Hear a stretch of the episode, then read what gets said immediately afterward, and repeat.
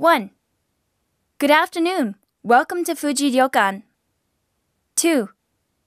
Do you have a reservation? 3. May I ask your name? 4. Mr. Wang, we've been waiting for you. 5. Could you fill out this form? 6. We ask for a payment in advance. 7. May I have your credit card? 8.